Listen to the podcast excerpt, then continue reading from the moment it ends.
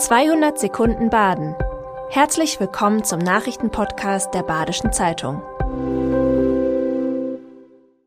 Die Nachrichten am Montag, den 25. September. Stabile Leistung des SC Freiburg beim 0 zu 0 gegen Eintracht Frankfurt. Sonntagabend in Frankfurt fand das Spiel zwischen dem SC und Eintracht Frankfurt vor ca. 56.000 Menschen statt. Es zeigte potenzielle Qualitäten beider Mannschaften. Trotz abwartender Haltung der Freiburger hatte der SC bessere Möglichkeiten. Misslungene Anläufe gab es unter anderem von den Spielern Doan, Höhler und Scheibi. Wir haben standgehalten, kommentiert Trainer Christian Streich das Spiel in Frankfurt. Der SC Freiburg stabilisiert sich weiter und präsentiert sich hochkonzentriert. Tierschützer wollen ausgebrochenen Stier aus Freiburger Schlachthof retten. Ende August bricht ein Stier auf dem Gelände des Freiburger Schlachthofs aus.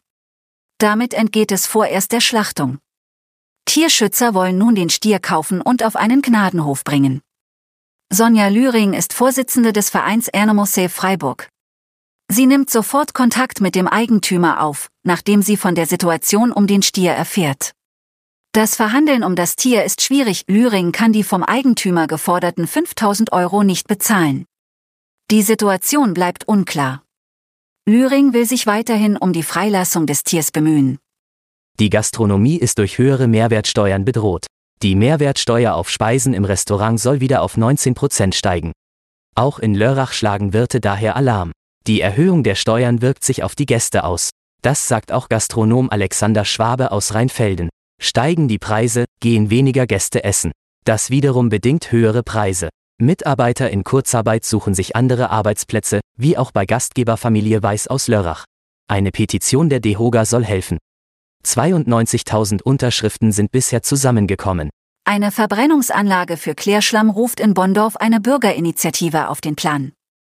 Im Jahr 2017 ist eine neue Verordnung zum Umgang mit Klärschlamm in Kraft getreten.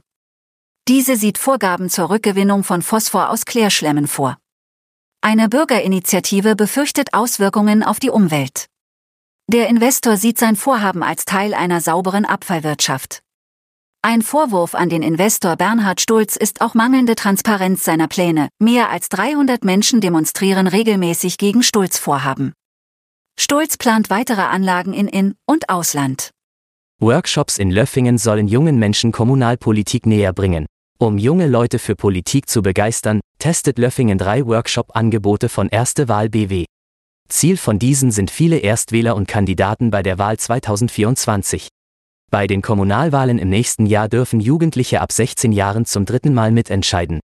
Die Kampagne soll zeigen, dass junge Menschen ihre Lebenswelt mitgestalten können. 3100 Euro haben die Kurse die Gemeinde gekostet. Bis Anfang 2024 müssen die Listen mit möglichen Kandidaten für die Workshops eingereicht werden. Das war 200 Sekunden Baden. Immer montags bis freitags ab 6.30 Uhr. Aktuelle Nachrichten rund um die Uhr gibt's auf der Website der Badischen Zeitung badische-zeitung.de.